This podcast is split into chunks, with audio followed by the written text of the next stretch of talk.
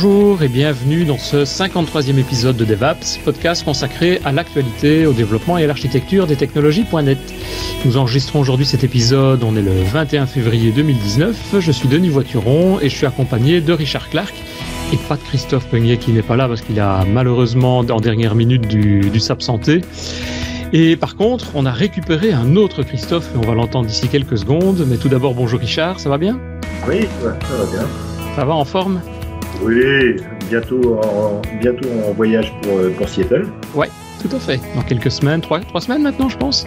Euh, ouais, à peu près, ouais. Ouais, ouais, ouais. Voilà, on va aller retrouver tous les, tous les copains là-bas, discuter avec techno, euh, peut-être revenir avec des infos aussi, on pourra peut-être en parler aussi lors d'un prochain DevOps, donc ça, ça pourrait être cool. Et, et d'ailleurs, dans nos bagages, on va avoir un certain Christophe avec nous. Ouais, un autre, Un autre. un autre. Et le Christophe dont on parle aujourd'hui, c'est Christophe Nazar. Bonjour Christophe. Euh, bonjour euh, à vous deux. Ça va Merci bien. Ça va bien, moi aussi, il faut que je me prépare pour le voyage pour Seattle. C'est ton, premier voyage, c'est ça? Ouais, c'est ça. premier, ouais. mon premier voyage en tant qu'MVP, mais, euh, mais j'ai eu l'occasion d'aller là-bas plusieurs fois pour ma vie, euh, dans ma vie passée. Ouais, ouais, ouais, ouais. Et ben aujourd'hui, tu es là non pas par hasard, tu vas venir nous parler de quelque chose que tu utilises, je pense, quasiment tous les jours, hein, à mon avis, Ouais. qui est euh, CLR-MD.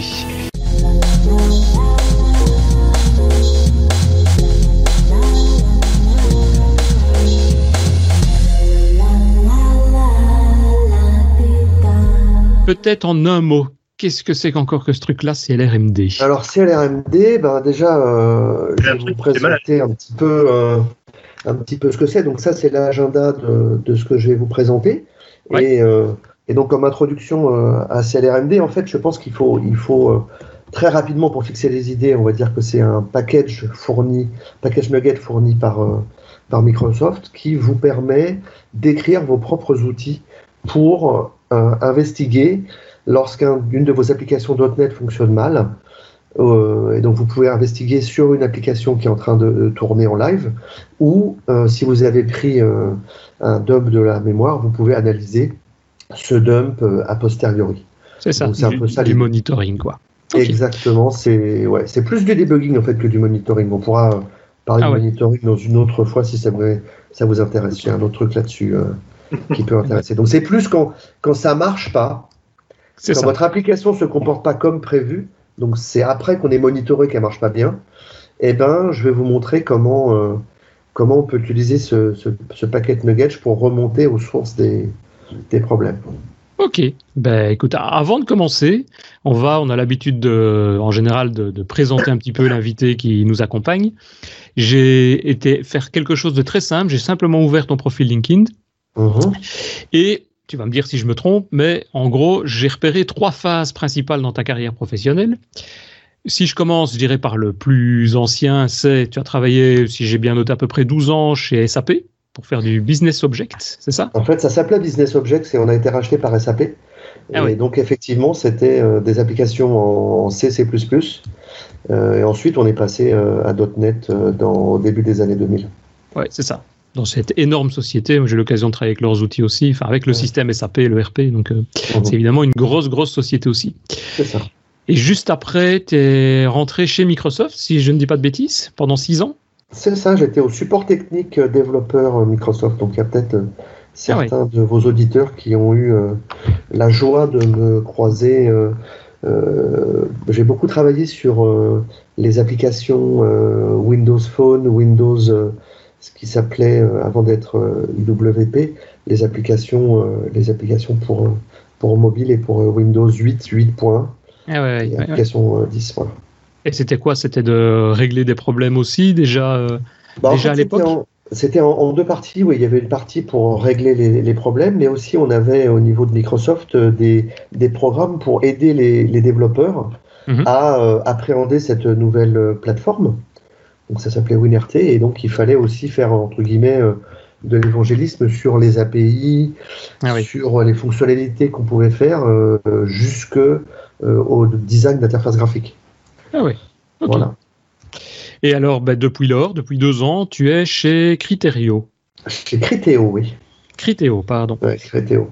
Et donc, dis-moi un petit peu, qu'est-ce que tu fais Alors là, c'est un, changement complet, puisque moi, je viens plutôt du monde euh, que je qualifierais de desktop, c'est-à-dire tout ce qui est Mhm. applicatif avec une jolie interface. Vous verrez comment je suis bon pour faire des interfaces utilisateurs.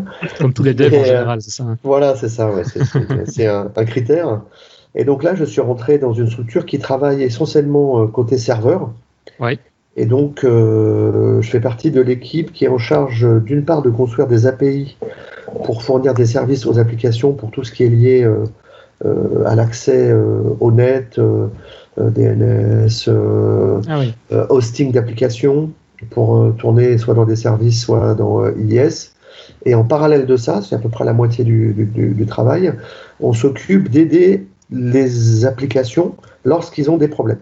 Donc on est Ah en fait euh, euh, la première ligne de, de défense lorsque euh, bah, il y a des problèmes et que ça se passe pas bien. Donc on s'occupe d'une partie du monitoring pour ramener les, les informations.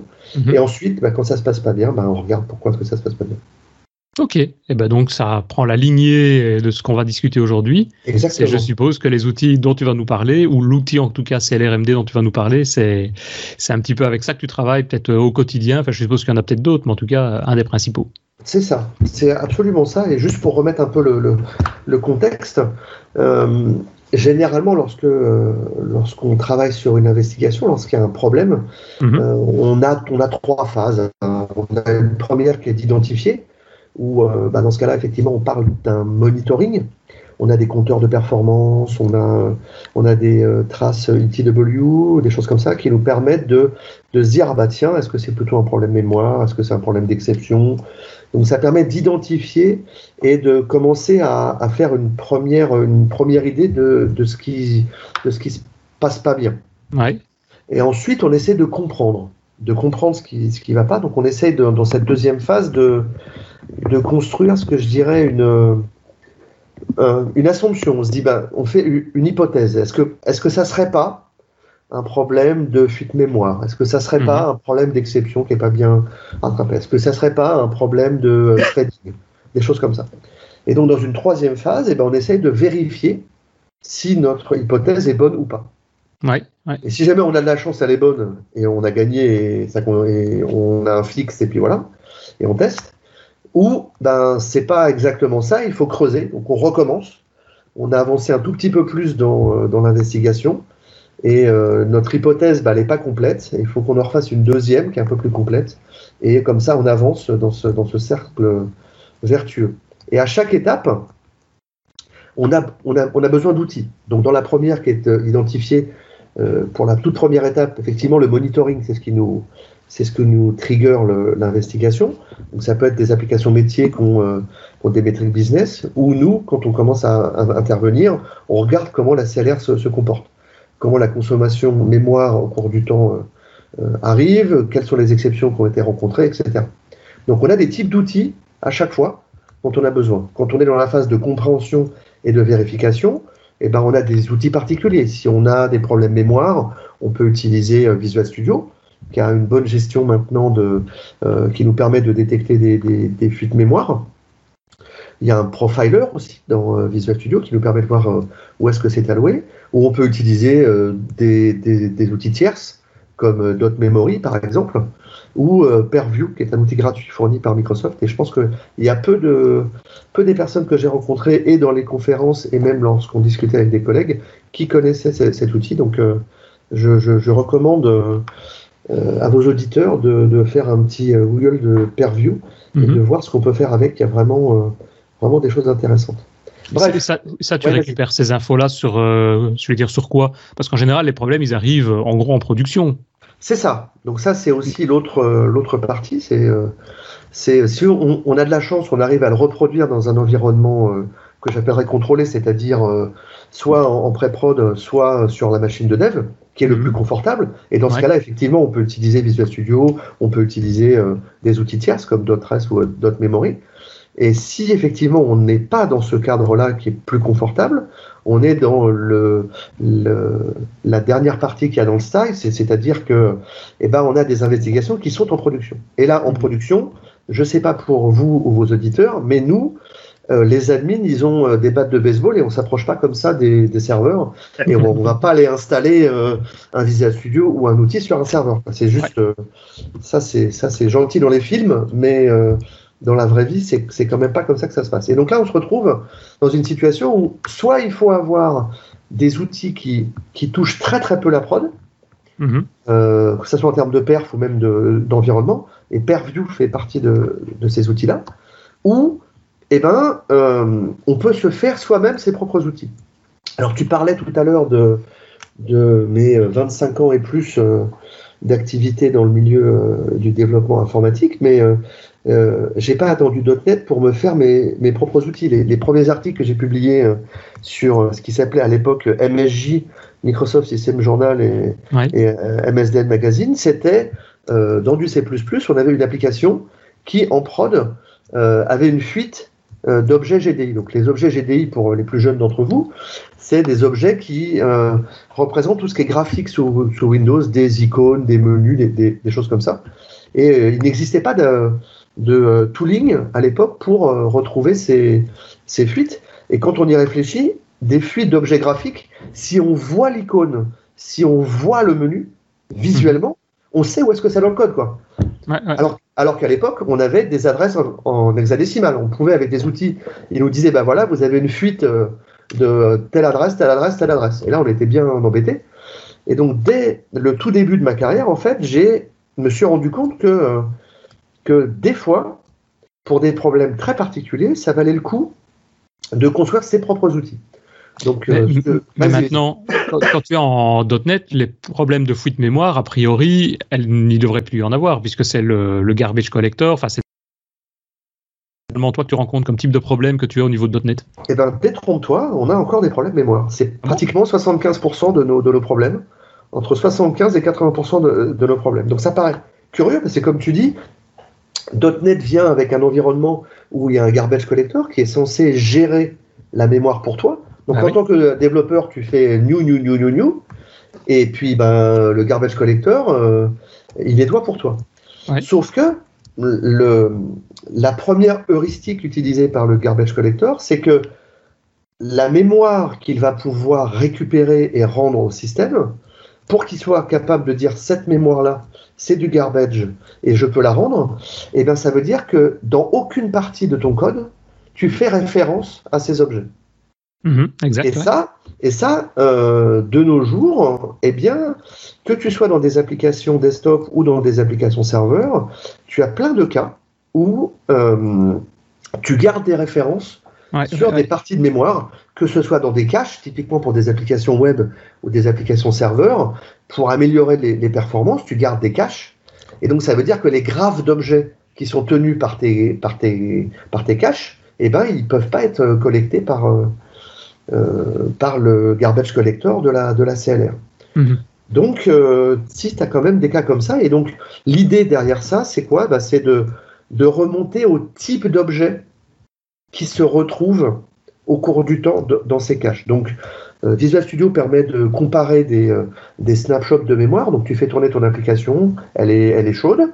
Tu prends un, tu prends un, un dump, tu la laisses tourner encore dans le scénario où tu as détecté qu'il y avait une augmentation de la consommation mémoire, tu reprends un dump, tu compares et mhm. tu vois que euh, bah, y a par exemple 10 000, 15 000 instances d'un type euh, euh, qui est soit dans ton code, soit dans le code de .NET, qui bizarrement se retrouve là alors qu'il ne devrait pas être. Ouais, donc les, les problèmes dont tu parles à ce moment-là, que tu détectes, que tu utilises, que tu vois toi euh, régulièrement, c'est pas nécessairement des crashs où il y a des fuites mémoire et le système euh, se comporte de manière euh, un peu bancale. C'est à la limite plus des, de, de la programmation qui a été faite, un développeur qui a créé des objets et qui va surcharger la mémoire et qui va donc ralentir le processus, quoi. Exactement. C'est-à-dire que autant avant, quand on faisait du code natif, du C ou du C++, on pouvait corrompre la mémoire on pouvait écrire une fois qu'on avait libéré l'objet, des choses comme ça. Ça, on n'a pas ces problèmes-là. Et on a beaucoup moins de crash en .NET. Et euh, l'exception euh, out of memory exception, mm. on la rencontre beaucoup moins depuis qu'on passe aux 64 bits. C'est vrai qu'en 32 bits, on pouvait, euh, puisqu'on n'a qu'en gros 2 gigas de, mémoire pour notre, pour notre application, les deux autres étant utilisés par Windows, par le système, on a moins de, de, nos jours en 64 bits des problématiques de, de consommation de mémoire excessive. C'est plus au cours du temps. Et donc ça, les, les impacts que ça, et eh ben, c'est que le, le, garbage collector met plus de temps, donc il fige pendant plus longtemps votre application, et on a des problèmes de performance qui sont induits par un nombre de garbage collection plus important, des garbage collection plus longues. Mhm. Donc c'est plus des effets de bord que vraiment une consommation euh, excessive. Ouais, c'est ça. j'ai eu un exemple il n'y a pas, pas si longtemps, il y a six mois à peu près, euh, sur une application WPF bête et méchante qui, qui générait un, diaporama. Euh, mmh. Et donc on avait sur un écran le, diaporama avec une succession de vignettes qui c'était d'avoir ce diaporama qui, euh, qui tournait en permanence 24 euh, heures sur 24. Sur des écrans? Ouais. Sur des écrans. Et même sur un seul écran. Euh, et ben, le, la problématique, c'est que si tu as une toute petite fuite mémoire, c'est-à-dire un petit objet que tu, que tu as oublié de, de, de, libérer, de, libérer bah, au, bout de, au bout de 7 jours, mmh. le, tu as ton crash. Et alors, je peux vous dire que pour arriver à le trouver, parce que ça, ça crachait que au bout de 7 jours, euh, ça a été le cauchemar. Il faut, laisser les développeurs travailler pendant 7 jours continus pour qu'après ils puissent dans Visual Studio détecter où est le problème. Ça tu, vois, tu vois, quand je travaillais euh, au support Microsoft, typiquement, les clients euh, nous appelaient pour ce genre de choses-là. C'était à ce moment-là que, j'intervenais. Ah oui. c'est sympa. Oui, c'est vrai qu'effectivement, je me dis quand ils vous appellent chez, au support, chez Microsoft, c'est pas pour dire juste j'arrive pas à signer une variable ou c'est pas un, cas simple. Exactement. C'est les cas un peu plus complexes. C'est typiquement ça, ouais. Je, je, je, ne voudrais pas parier, euh, Richard, mais j'aurais tendance à penser que ça venait peut-être d'un event qui n'avait pas été euh, qui avait pas été désassigné en fait. en WPF, en WPF, c'était 95% des cas. Bref, voilà. Donc là, on se place dans un environnement où, comme tu disais, on est en prod et euh, eh bien, on est un peu obligé d'avoir ses, ses, propres outils. Mm-hmm. Et euh, pour, euh, pour ceux qui veulent utiliser ce qui existe, il n'y a pas vraiment beaucoup de choix.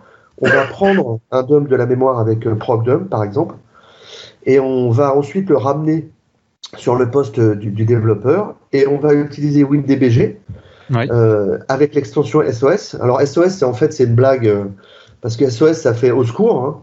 Tout le monde comprend que ça veut dire au secours, mais en fait, c'est euh, un SOS, les, lettres, ça, ça veut dire Son of Strike. C'est-à-dire c'est le fils de Strike, parce que dans les premières versions de, de .NET, ils avaient donné des, des noms genre Lightning, euh, Strike, euh, Éclair, des choses comme ça à leurs outils. Et donc quand ils l'ont rendu public, quand c'est quand c'est devenu public en, en 2000, la, la première version bêta euh, lors de la conférence PDC d'Orlando, et eh ben ils ont été obligés de mettre des noms qui devenaient publics. Et donc ils ont gardé Son of Strike, donc ça faisait un petit clin d'œil pour dire au secours, et ça faisait aussi appel à leurs anciens outils. Voilà, juste un petit truc historique. Donc ça, c'est quelque chose qu'on ne veut pas vraiment faire. Enfin, je sais pas pour vous, mais, euh, mais la majorité des gens que, que, que j'ai rencontrés, quand on commence à dire ouais, on va faire du WinDBG avec des commandes et tout ça, les gens ils disent bah attendez, moi je suis dans Visual Studio, j'ai un éditeur, j'ai plein de trucs qui m'aident. Euh, WinDBG, c'est l'âge de pierre. Quoi. Ouais, bah, c'est pour ça que Christophe, euh, notre Christophe à nous, il est parti. Hein. il n'en pouvait plus. Ouais. Voilà, donc bon, ça, ça, euh, euh, il y a des situations où malheureusement on est obligé de, de, de regarder, c'est-à-dire dans, dans euh, le cycle dont je vous parlais, identifier, comprendre, vérifier.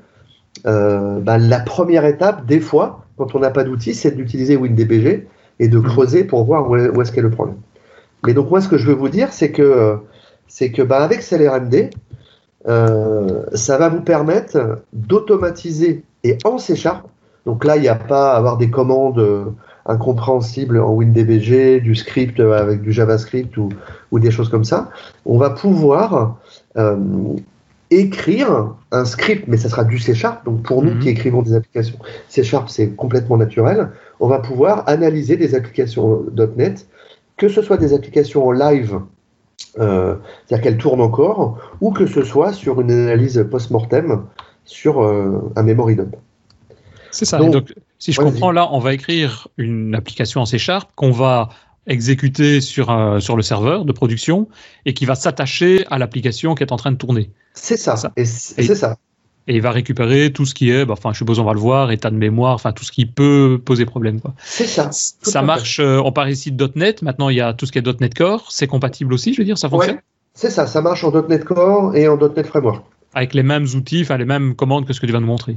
Ouais, exactement. Et puis ce qui est encore euh, encore mieux, c'est que euh, à Redmond, ils ont vraiment travaillé sur le côté Linux. Je ne sais pas s'il y a certains de aux auditeurs qui passent en .NET Core pour aller sous Linux parce qu'au niveau container, c'est beaucoup ce qui se fait, euh, mhm. ce que nous on, rencontre.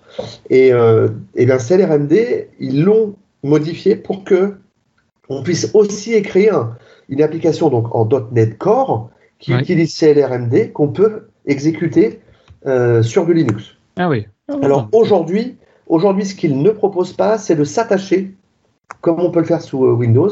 Et on pense que ça va pas, ça va pas tarder. Mais vous pouvez prendre un dump Linux euh, et l'analyser avec le salaire annuel. Ouais, c'est ça, ok. D'accord? Ok, Donc, Je pense qu'on a, on a beaucoup, parlé et euh, ce que je vais vous montrer maintenant, c'est euh, des exemples pour que ça soit un peu plus parlant. Donc, comme j'ai mis dans ma superbe slide, c'est vraiment votre, votre, imagination qui va, qui va déterminer ce que vous allez vouloir faire avec le CLRMD. Donc, je vais prendre un exemple. J'ai fait une petite application ça, c'est celle que j'ai écrite pour, euh, pour analyser un, dump, mais mhm. j'ai écrit une petite application euh, avec des scénarios de, de test qui euh, dupliquent des, chaînes de, caractères. Donc ça, c'est aussi une des raisons pour lesquelles il peut y avoir une consommation de mémoire excessive. Si on a beaucoup de chaînes de caractères qui sont dupliquées, il faut savoir qu'en .NET, quand on crée une chaîne de caractères totaux et on crée une deuxième chaîne de caractères totaux, ça va allouer deux fois la mémoire pour contenir les caractères Théo Théo. Et donc, euh, il y a des optimisations pour, euh, lorsqu'on a euh, énormément de chaînes dupliquées, et eh ben, gagner beaucoup, beaucoup de, mémoire en demandant à .NET de ce qu'on appelle interner, c'est-à-dire qu'une chaîne de caractères ne va apparaître qu'une seule fois en mémoire, même si elle est dans beaucoup d'entrées dans votre code. Donc, typiquement, ça a été un cas où on a eu besoin de vérifier que on ne pourrait pas optimiser notre code quand on a des dictionnaires avec euh, beaucoup de clés, euh, qu'on va lire des millions de, de, records, mais c'est tout le temps les mêmes valeurs de champ. Mhm. Par exemple, il y a des catégories, bah, il y en a que 12 ou des choses comme ça. Donc plutôt que de, dupliquer ces, ces, choses-là, on veut vérifier qu'on ne peut pas les, les Donc il y a du code qui va vérifier qu'il y, y, a des duplicates, etc. des problèmes avec des timers. Donc j'ai écrit une, application oui, alors donc, pour ceux qui, ont, ceux qui ont la vidéo, euh, ça, se confirme, tu n'es pas du tout designer. Oui. Merci, c'est très gentil de remarquer que euh, les applications sont, sont extrêmement euh, user-friendly. Pour, ceux qui n'ont pas la vidéo d'ailleurs, juste à expliquer, il y a juste une fenêtre avec trois boutons, il est marqué String Duplicate, Timers et Full Garbage Collector. Voilà. donc je suppose que tu vas cliquer dessus, ça va exécuter quelque chose du code. des choses, ça lance des, des timers, etc. Ouais, c'est ça. Et donc là, je veux, je veux analyser ce qu'il y a dans mon application. Donc j'ai écrit une autre application dont l'interface est aussi euh, spartiate. C'est-à-dire que j'ai un titre, j'ai un bouton pour charger euh, un, fichier dump.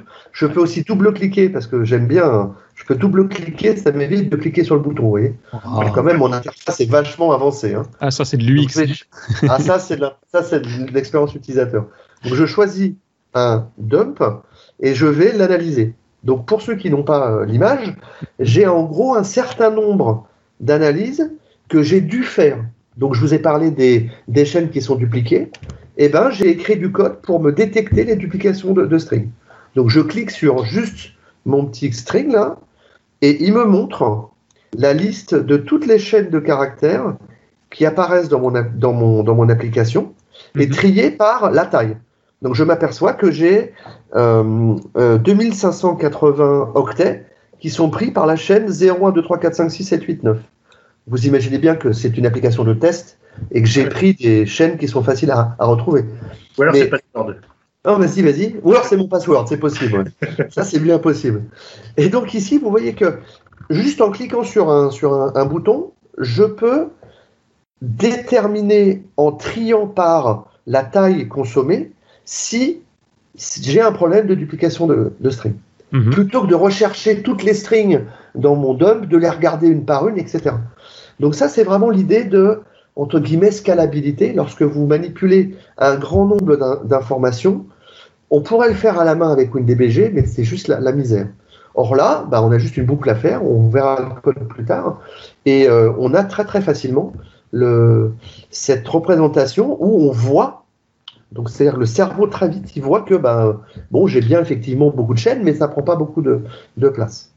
Après, j'ai eu des soucis avec des timers, c'est-à-dire que euh, j'avais une fuite de, de, timers et je voulais savoir ce que mes timers faisaient. Donc pareil, euh, j'ai regardé comment les timers étaient implémentés dans, dans .NET et j'en ai déduit le code pour voir la liste des timers et ce que chaque timer faisait. Donc ça, je l'ai fait une fois. Et mhm. maintenant, à chaque fois, je clique sur juste un bouton et j'ai la liste des timers dans mon application qui me donne, eh ben, euh, ils sont euh, euh toutes les combien. Là, j'ai 5000 millisecondes, donc ça fait 5 secondes. J'ai le nom de euh, la méthode qui est appelée, qui s'appelle ah onTimer de mon main window. Et donc, comme ça, je sais aussi, j'ai des délégués. Donc là, j'imagine que j'ai une méthode anonyme qui a été attachée sur le, timer. Et je connais la liste de, de tous mes timers. Donc, je connais le type. Et donc, ça me donne, ça me donne l'étape suivante de mon itération d'investigation en me disant mais est-ce que c'est normal que j'ai autant de timers qui appellent cette méthode-là? Maintenant, ici, tu vois tous les timers ou toutes les chaînes de caractères, mais tu vas pouvoir, peut-être dans ton code, ou filtrer par après pour savoir celles qui t'appartiennent à toi ou celles qui appartiennent euh, au framework. J'imagine, on a des interfaces graphiques, euh, c'est pas toi, tu ne vas pas aller modifier le code de Microsoft pour ça. Quoi. Tout à fait. Exactement. C'est-à-dire qu'après, on, verra que euh, CLRMD nous permet d'avoir le type d'un objet. Donc là, ah typiquement, euh, je l'ai affiché. Mais comme tu dis, on pourrait filtrer sur, bah, je veux que ceux de mon application. Donc je pourrais filtrer sur le namespace, par exemple. Je pourrais garder que test application.main je sais que euh, c'est ça. Et comme tu dis, je n'ai pas besoin d'avoir toutes les, euh, tous, les, tous les objets de, du, de Net Framework, par exemple. Puisque ça, c'est pas mon code, c'est pas mon code. Il est beaucoup plus rare de trouver un bug dans la CLR que de trouver un bug dans mon code. Ouais. Ça, il faut que les gens aient ça en tête. Hein. Alors, c'est possible. C'est possible qu'il y en ait. Moi, j'en ai trouvé, mais ça se compte sur les doigts de mes pieds. J'en ai pas trouvé beaucoup. Hein. voilà. Euh, et, maintenant, quand tu trouves quelque chose, quand tu vois par exemple, tiens, il y a, euh, je vais dire, 15 000 timers qui s'enclenchent, euh, tu fais quoi? Tu discutes avec le développeur pour lui poser la question, c'est normal, pas normal, etc. Enfin, Exactement. C'est pas, c'est pas une définition, c'est pas unilatéralement que tu vas dire, tiens, là, il y a trop de chaînes de caractères ou il y a trop d'appels. C'est un, une très très bonne question parce que quand je suis arrivé chez, chez Criteo, et que j'ai vu la première investigation, j'ai commencé à regarder ça, et j'ai dit il y avait 2000 timers. Regardez, on dit ben, euh, non, 2000 c'est le nombre qu'on a dans nos applications. Et là, je suis tombé de ma chaise. Parce que euh, c'est quelque chose d'extrêmement important quand on fait une investigation. Il faut vraiment connaître l'environnement applicatif dans lequel on est, parce que ça varie vraiment d'une application à une autre. Mhm. Et là, typiquement mhm. sur les, les timers, moi, dans toute ma vie d'avant, donc avant d'arriver chez Criteo, 2000 c'était juste n'importe quoi. Ah Mais là, on a euh, des services Kafka qui doivent poler pour voir si jamais il y a des events. Et ça s'accumule, ça s'accumule. On en met 100 d'un côté, 200 de l'autre, 300 par hmm. là. Et on se retrouve avec tous ces timers. Donc on peut aussi imaginer, là je ne l'ai pas fait, mais on peut imaginer qu'on agrège. On peut imaginer que je suis intéressé uniquement pour savoir, là pour ceux qui n'ont pas l'image, on a une liste et dans cette liste, on a cinq fois le même timer qu'appelle onTimer et on en mhm. a trois qu'appelle une méthode, euh, une méthode euh, comment, euh, anonyme. On, pourrait imaginer que mon, le code qu'on va écrire, il, ne nous montre que onTimer en vous disant bah, il y en a cinq et il y en a trois de, de l'autre. Donc pareil, ça vous agrège et ça, vous, ça nous simplifie l'analyse. C'est ça, et c'est ça que, à mon avis, qui est intéressant, c'est comme tu dis, je suppose que tu vas nous montrer après comment on est en C Sharp. Tout ce qu'on voit ici, c'est du code C Sharp qui a permis de générer ça. S'il faut après discuter et dire, ah ben non, c'est normal, mais il faudrait agréger, en gros, nous, on va en tant que dev facilement rajouter une ou deux commandes dans le code C Sharp pour filtrer, et, et ça se fait même en live, quoi. C'est en direct, tiens, avec le développeur, qu'est-ce qui se passe, et on, et on, affine pour trouver le, le, problème. Ok. Et c'est ce qu'on a fait pour les strings. Vous avez peut-être pas fait attention, mais là, je vous montre pas les 129 instances de 0, 1, 2, 3, 4, 5, 6, 7, 8, 9. J'ai agrégé, je les ai comptés. c'est ça. C'est ça. C'est ça. Rien que ça, j'allais dire, euh, cette application pour les strings, ça devrait être, on devrait le lancer automatiquement sur n'importe quel type d'application. Parce que c'est quelque chose qui est. On ne fait pas attention. Quoi. Exactement. Alors, il faut savoir que tout ce que je vous montre là est disponible euh, gratuitement sur Internet. J'ai fourni les, les liens euh, c'est dans un GitHub. Donc vous avez le code source en plus. Hein. Donc, Ah tout oui. ce que je vous montre là, tout ce que vous entendez dans vos oreilles, les gens qui écoutent en, en podcast, n'hésitez pas à quand même prendre le temps de regarder les liens qui sont fournis parce que le code, il est, il est, il est pour vous. Vous pouvez réutiliser, vous en inspirer et euh, construire vos propres outils à, à partir de ça. Et je voulais finir par, euh, par un autre point qui est que tu parlais des problèmes de fuite mémoire, etc.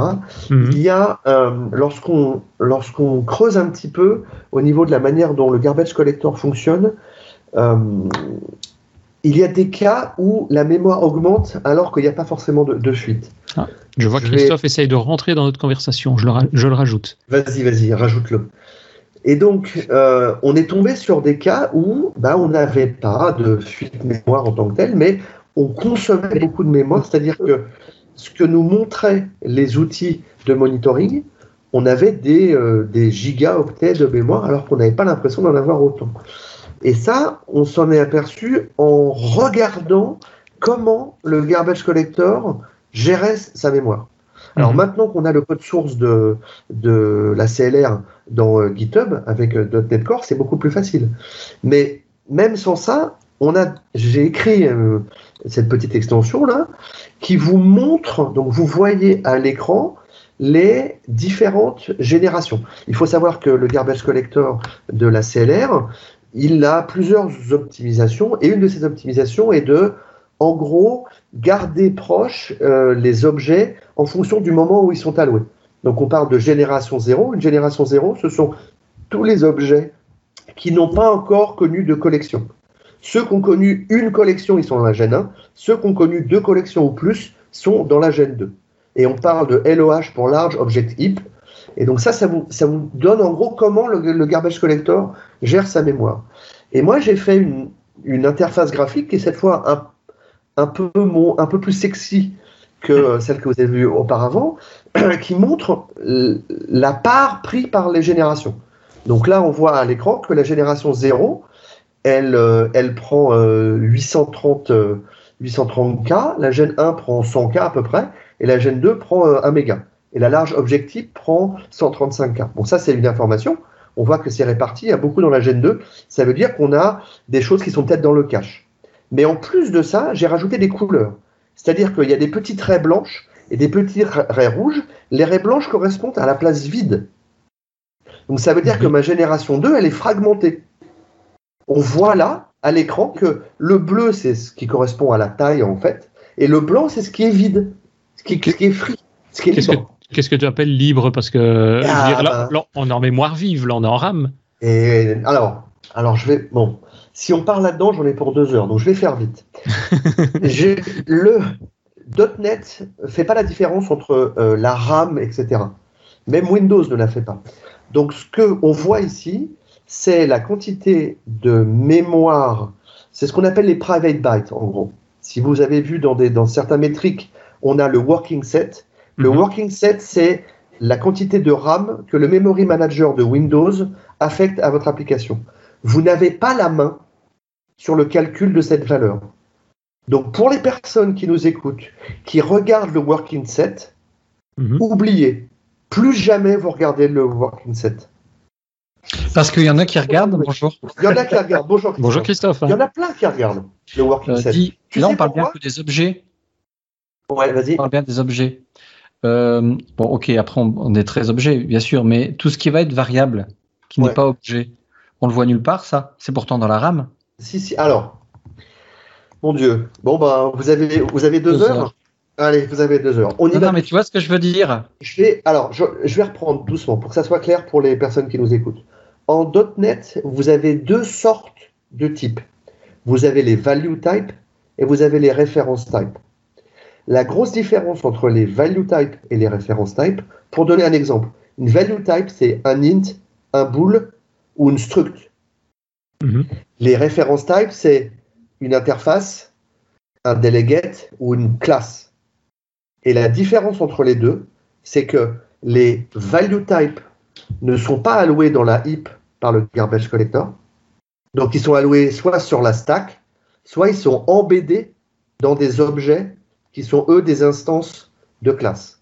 Donc quand vous faites un Ouais. new sur une classe, il va atterrir dans la heap, ce qu'on voit à l'écran ici. Si jamais vous faites un new d'une struct, il va atterrir sur la stack de la méthode dans laquelle vous faites le new, même si jamais il y a un new. Et ça, la stack, on la voit ici aussi? Non, on la voit pas la stack. Ok. Là-dessus, j'ai pas les stacks. Ça. J'aurais pu montrer les stacks, mais là, j'ai pas les stacks. J'ai jamais vu d'ailleurs d'outils euh, qui, qui, qui montrent les stacks. C'est marrant. Ouais. Ben, je l'ai pas écrit non plus parce qu'on en a, on en a rarement besoin. Pourquoi? Ouais. Parce que, parce que, en gros, les stacks euh, .NET, quand vous les allouez, il alloue 1 méga. Et donc, vous avez 1 méga de, de mémoire qui sont alloués à, à chaque thread. Donc, quand je crée un thread, ça alloue 1 méga dans la mémoire virtuelle. Et ils sont consécutifs. Et après, il bouge son petit stack pointer qui monte et qui descend en fonction des appels de, de fonctions. Et ça, ça, ça correspond à des, à des routes. C'est ce qui retient. Donc, si jamais vous avez une méthode qui tient, qui a une variable qui tient un objet, et cet objet a une grappe d'objets derrière qui, qui, qui est référencée, le garbage collector va pas pouvoir l'enlever. Ah oui. Mais ça, c'est plus dans les problématiques de fuite mémoire. Ton, ton, ton petit soft là qui permet de visualiser les, les garbage collectors, c'est bien, mais euh, enfin, c'est pas dans Visual Studio déjà cette, ce, ce- Ah, non. ce graphe là. Non, C'est dingue que ça ne l'est pas. Pourtant, on a un, à un dingue, moment hein. donné. Ouais, Ouais, ça m'étonne parce que euh, le garbage corrector existe depuis euh, depuis .NET. Enfin, euh, oui, je crois. Oui, Et, oui, oui. quand on voit les performances ou les machins, c'est important. Maintenant, ce graphique-là, quand on est en- le, le Gen 0, le Gen 0, comme tu dis, c'est quelque chose qui n'est pas encore alloué à une collection, si c'est bien compris. Euh, mais qu'est-ce qu'on peut en faire? Qu'est-ce qu'on peut en découdre? Moi, j'ai ça sous les yeux, c'est mon soft. Mhm. Avec ça, qu'est-ce qui va me- Qu'est-ce que je vais faire pour améliorer ou par améliorer ma les, les performances ou euh, ou les, les- C'est une les- excellente question. je sais je sais c'est pour ça que je me suis Vraiment, posé- je suis content que tu me la poses. Et donc, pourquoi j'ai dû faire cet outil? Parce que je l'expliquais, je pense que c'était avant que tu n'arrives. J'ai- On a eu des problématiques une fois où notre application, il n'y avait pas de fuite mémoire vraiment, mais euh, la, mémoire qui était utilisée par la CLR était très importante. Donc ici, par exemple, la LOH, ce qu'on appelle la Large Object Heap, on voit qu'il y, a des- petits traits rouges verticaux. C'est quoi les petits traits rouges verticaux? Ce sont des objets qui sont ce qu'on appelle pinés en mémoire. Ils sont épinglés dans la mémoire. Et ça, on en a, ça, ça se produit dans en gros deux cas majoritairement. Le premier cas, c'est que vous faites un appel à une fonction qui est native. Vous appelez une API Win32. Mhm. Et quand on appelle une API Win32, on lui passe des pointeurs. Et on ne veut pas que ces pointeurs bougent en mémoire quand il y a une garbage collection.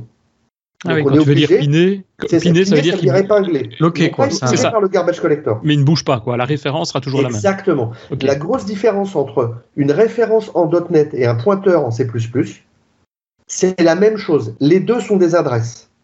Mais un, une- un pointeur, c'est une boîte qui va contenir une adresse. Mhm. Donc ça pointe vers cette adresse. Une référence est une boîte qui contient une adresse aussi. Mais la différence, c'est que le garbage collector va être capable de déplacer le bloc mémoire pointé par cette adresse. Et donc changer la valeur de l'adresse. Et ça, on ne veut surtout pas que ça se produise quand on fait un appel de méthode euh, native. Donc là, c'est une manière explicite. Et ça, c'est celle que moi, je connaissais. Et il y en a une autre que je ne connaissais pas, qui est que lorsqu'on fait des appels asynchrones qui génèrent des IO, des entrées-sorties, genre on fait une requête HTTP, Mhm. et bien là, dans le code de .NET derrière, il est obligé de piner, d'épingler en mémoire les buffers qu'il va utiliser pour recevoir la réponse Mhm. parce que c'est en asynchrone. Et donc, de manière transparente, c'est pas dans notre code, c'est dans le code de la CLR, eh bien, on a cette mémoire qui se retrouve épinglée. Et là, c'est pas un exemple que j'ai parce que euh, on le voit pas, mais dans, dans mon cas, en fait, j'avais ma, ma Gen 0, donc celle qui est pour l'instant en bas pour ceux qui voient Mhm. à l'écran, qui est bien pleine là dans ce que j'ai fait. Et bien, en fait, elle était pleine de vide, mais j'avais des petits traits rouges au bout.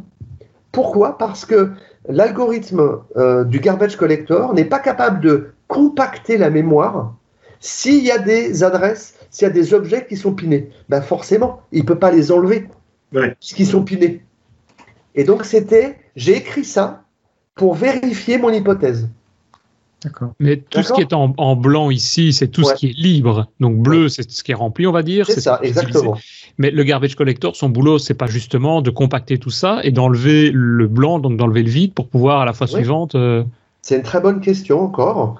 Et ça, ça fait partie des algorithmes du GC. Le, on, pourra faire un talk sur le GC un autre jour, mais très, très rapidement, ce qu'il faut comprendre, c'est que le garbage collector, il va il a comme règle principale de prendre le minimum de temps, c'est-à-dire d'impacter le minimum votre application. Donc, il va compacter le moins souvent possible.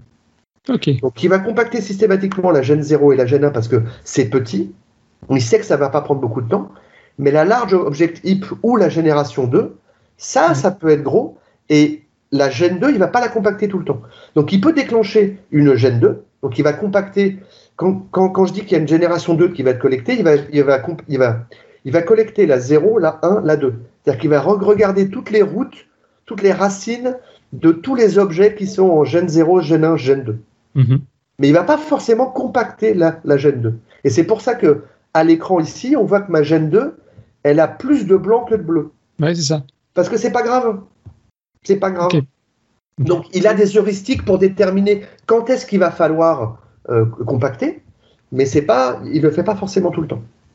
D'ailleurs, euh, parce que ce qui avait de drôle, c'est au, début de, au début de .NET, euh, il y avait beaucoup de, de soi-disant architectes de très haut niveau qui, qui disaient il faut il faut de temps en temps collecter, enfin forcer le collecte du, garbage collect. avec, le gc.collect, puis après faire, je sais plus, il y avait, enfin il y avait il fallait le faire deux fois le gc.collect pour, euh, pour, pour être sûr d'atteindre les générations 2. Et enfin, c'était une connerie monumentale. Il fallait le faire soi-même dans le code? Non, il, y en a qui conseillaient de faire ça.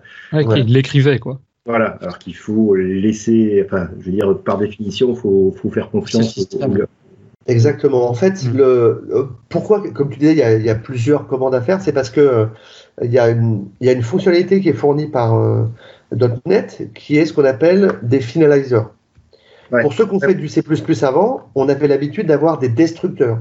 Des destructeurs, c'était du code qui était appelé quand notre objet il sortait d'un scope quand c'était sur la pas dispose Non, alors ça, non. Non, non, non, En C++, c'était euh, un, destructeur et la, et la syntaxe, c'était de mettre un tilde devant le nom de, de la classe. Et là, le compilateur C++ nous assurait que euh, le code de ce destructeur était appelé soit quand euh, l'objet sortait du scope, qui n'est pas une notion qu'on a en, C Sharp, ou soit on appelait delete sur euh, l'objet. Et bien ça, on ne peut pas le faire en, .NET. Donc ils ont fait un truc hybride qui est de, dire, ben voilà, vous pouvez écrire ce qu'on appelle un finalizer, un finaliseur, qui est une fonction, et la syntaxe est la même, qui est tilde. Donc ça, je pense que c'est une grosse erreur parce que Bon, mm. maintenant, ça se voit moins, mais au début, il y avait plein de gens qui sont venus à .NET en venant du C++, et ça a été un gros pataquès à cause de ça. C'est parce qu'il y en a plein qui détruisaient pas leur objet, ils ont fait pour simplifier la vie du développeur. Euh, ouais, mais en fait, c'est pas forcément ça, c'est que là, euh, après une garbage collection, lorsque l'objet n'est plus là. Et quand je viens de dire ça, vous allez me dire, mais attends Christophe, on peut pas appeler du code sur un objet qui n'est plus là. Ah oui. Eh ben oui. Et donc ça veut dire que des objets qui ont des finalizers, s'ils sont collectés, ils restent encore en mémoire pour pouvoir appeler leur finalizer. Parce que, ben oui, ah parce que les gens de, de, Redmond, les gens de, de, Redmond, ils ont dit bon, on vous fournit ça, mais vous allez, vous, comprenez bien que on va pas faire confiance dans le code que vous allez écrire pour votre finalizer, donc on va jamais appeler ce code-là dans le code du garbage collector. Hmm. Donc il y a un petit thread sur le côté il y, a encore une. Qui ne, fait, que appeler le finaliseur. Mais pour l'appeler, il faut que l'objet soit encore en, mémoire. Donc, c'est pour ça que le, code dont tu parlais, là, des, architectes, en fait, tu as trois lignes de code à faire. Tu fais un gc.collect. Ça va détecter que les objets qui ne sont plus référencés doivent être enlevés. Il enlève ceux qui peut. Et ceux qui restent, c'est ceux qui ont un finalizer. Deuxième ligne de code, tu appelles la méthode gc.waitForPendingFinalizer qui trigger le petit thread sur le côté pour appeler tous les finalizers. Et une fois que c'est fini, tu rappelles gc.collect pour que cette fois tu puisses vraiment les enlever de la mémoire. C'est pour ça que tu as ces trois lignes de code. Et que lorsque tu fais une, une recherche sur une fuite mémoire, tu peux vouloir mettre ces trois lignes de code dans du code à toi pour s'assurer que quand tu prends un memory dump, au moment où tu prends le dump, tu es sûr que tu n'as pas de bruit en fait. Tu n'as Hmm. pas de false positive. Mais voilà, ça c'est là on sort complètement de. Ouais, il faudra peut-être mais- faire un podcast dédicacé au garbage collector, ça serait. Mais on te laisse continuer peut-être alors Voilà. sur CLRMD parce qu'on Exactement, on là, on a-. Là, on a complètement digradé. Mais c'est pas grave, ça nous donne une idée pour, euh, pour la suite. Ouais. Donc, ça, ça vous montre ce qu'on peut faire avec CLRND quand je vous disais que c'était votre imagination. Et la dernière chose que j'ai faite, qui n'est pas encore publique, dont vous avez en, en première mondiale, je vais vous montrer la dernière chose que j'ai faite, si je le retrouve. S'il n'est pas parti, est-ce qu'il est parti? Il est là. Alors, qu'est-ce que les gens qui ont quelque chose à l'écran, qu'est-ce que c'est? On a une problématique C'est Matrix pour ceux qui c'est pas- c'est Matrix pour ceux qui n'ont pas d'écran, c'est Matrix. Euh, supposons que dans votre application, vous ayez euh, 300 threads, 400 threads, et vous voulez trouver des patterns. Parce qu'évidemment, si vous avez 300 threads, 400 threads, nous, on écrit des applications serveurs, et en gros, nos applications serveurs, ils traitent des requêtes. Et donc, c'est pratiquement tout le temps la même call stack. La pile d'appels est tout le temps la même. Soit on a créé des threads dédiés, et dans ce cas-là, ça va partir d'une fonction qui va s'appeler thread start, par exemple. Soit c'est euh, quelque chose qui est lié euh, à du code à nous spécifique, soit c'est des, des timers, par exemple. Soit c'est dans euh, la thread pool. Donc, ce que je voulais faire, c'était un petit peu ce qu'on a dans Visual Studio. Il y a une fonction dans Visual Studio qui s'appelle Parallel Stack. Je ne sais pas si jamais vous avez ça, si vous, si jamais vous l'utilisez. Parallel Stack, ça nous permet de, de voir les stacks agrégés. Peut-être que euh, si jamais vous l'avez jamais vu, Mais je savais pas qu'elles étaient agrégées. montrer. Si, si, elles sont agrégées en fait. Alors attends, est-ce que je peux montrer ça? Euh, Donc, quand tu veux dire agrégé, en fait, comme tu as plusieurs threads qui s'exécutent, s'il y en a deux fois le même, toi, tu ne vas l'afficher qu'une seule fois. quoi. Alors voilà, donc C'est exactement ce- cet exemple-là. Donc je vais vous prendre, pour ceux qui, qui voient les choses, j'ai huit threads qui sont démarrés comme des threads en fait. Ah Donc, oui, le nom, le, nom, ah oui, départ de, la, de, la, de, de la call stack me dit que j'en ai 8. Donc ça, c'est ce que ça montre. J'en ai 8 ici. Le petit chiffre à gauche, Ouais. ça me dit que j'ai 8 call stacks qui, qui, qui démarrent comme ça.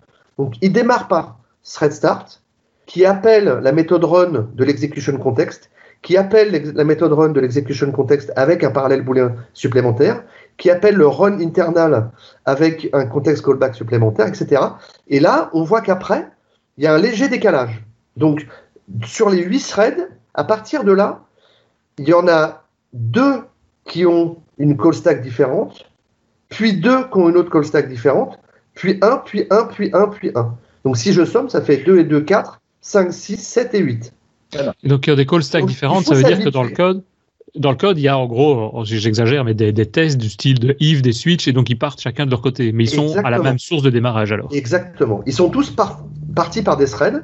Et si jamais j'ai par exemple euh, des choses qui sont, qui sont lancées sur, une, sur un, un thread pool ou, ou une task, Hmm. On voit ici que j'ai une task qui s'appelle euh, euh, qui appelle execute entry, qui appelle execute with thread local, qui appelle run, qui appelle run internal, etc. Donc ça, ça Ça. nous permet d'avoir vraiment de manière très comme ce que je vous ai montré tout à l'heure avec les avec les strings, je regroupe les call stacks. Et j'ai passé beaucoup de temps pour trouver une représentation qui soit entre guillemets. Facile. Donc là, c'est la première fois que vous la voyez. Donc ça vous paraît compliqué. Mais quand Non. vous allez Qu'est-ce que tu penses là. Ça ne paraît pas compliqué. Et encore, je vous en montre une avec 8, hein, mais j'en ai avec, euh, avec 5000. Et avec 5000, eh ben, c'est pas beaucoup plus gros en fait. Parce que si vous Ah. réfléchissez dans votre code, votre code il fait les mêmes choses. Il va, il va, si on fait une application WPF, il va afficher des, des, des images pendant qu'il y a un thread qui va les, les computer par exemple. Donc même si jamais vous avez, on va dire, six, six parties dans votre écran avec six images différentes qui sont montrées par six timers différents, eh ben, ça correspondra à une seule call stack, avec, à une seule call stack. Donc je vais agréger les 8 call stacks du euh, timer en une seule. Ouais. Et donc on peut voir de manière agrégée et on peut trouver les, les patterns. Pourquoi est-ce qu'on a fait ça? Parce que les soucis qu'on rencontre tout à l'heure, euh, Denis, je crois que tu, me demandais est-ce que vous, vous avez souvent des problèmes de, de mémoire? Je t'ai dit que ça correspond à 75-80% et dans les 20% qui restent, on a souvent des euh, deadlocks, c'est-à-dire des threads qui s'autobloquent Hmm. un attend une ressource pendant que l'autre attend une ressource et les deux se bloquent. Et ben avec ça, on peut très vite, en regardant le haut de la call stack, ici typiquement, mon thread là, il attend sur un wait any. Et wait any, on sait que c'est un, c'est un bloc. Ça bloque sur quelque chose. Donc on sait en partant du bas que euh, on a des types de démarrage, soit ce sont des threads, donc je vois que ça t'arrive souvent. Voilà, on peut l'enlever, ça, hein, je l'enlève. Non, mais c'est bon. Et puis, donc si on regarde par en bas, on voit d'où ça part, et quand on regarde en haut, on voit où ça s'arrête. Donc si on regarde mes petits zigouigouis jaunes, et que tous mes petits zigouigouis jaunes s'arrêtent sur des wait any, on peut se dire qu'ils bloquent tous sur des choses. Donc par exemple ici, sur ma, sur ma, call stack du haut, là, ceux qui sont partis par, euh, par des threads, je regarde mes petits zigouigouis jaunes à gauche, et je vois que bah, y en a un qui attend sur un manuel recent euh, reset event slim, il attend, et l'autre au-dessus, il attend sur un, un internal wait one. Ouais, ou même de manière générale, je me dis, vu le nombre que tu affiches, le, point de démarrage, tu vas vite te rendre compte si ton code, c'est normal d'en avoir 8 ou, ou 5000. Si tu en as 5000, moi dans mon code, je me dis, 5000, euh, c'est peut-être pas normal d'avoir 5000 traits. Ouais, 5000, c'est pas normal, ouais. ouais, Ça fait, ça fait beaucoup. Donc voilà, j'essaie de vous montrer là, le panel de choses que l'on peut écrire avec CLRMD. D'accord? Donc maintenant qu'on a vu ça, on va revenir sur euh, en gros ce que c'est. Donc CLRMD, c'est un paquet nuggets que vous pouvez ajouter à votre euh, projet dans Visual Studio. Si vous, voulez créer votre propre outil, eh ben, vous créez une application. Alors, vous faites soit une application console, typiquement celle que je vous ai montrée, ça c'est une application console, mhm. d'accord? Et celle que je vous ai montrée avant avec euh, les, les, jolies fenêtres, eh ben, ça c'est une application WPF. Et vous pouvez faire avec du .NET Core, ça marche aussi. Le code source est disponible sur GitHub. Donc ça, c'est vraiment bien. Si des fois vous vous posez des questions sur comment est-ce que c'est implémenté, vous pouvez regarder le code source sur GitHub. Il y a aussi des exemples. Donc prenez le temps de regarder les exemples parce que ça peut vous donner des idées. Donc typiquement, moi je me suis inspiré pour celui pour mes, mes call stacks là, d'un exemple qui vous montre comment sortir toutes les stacks de tous les threads d'une application. Hmm.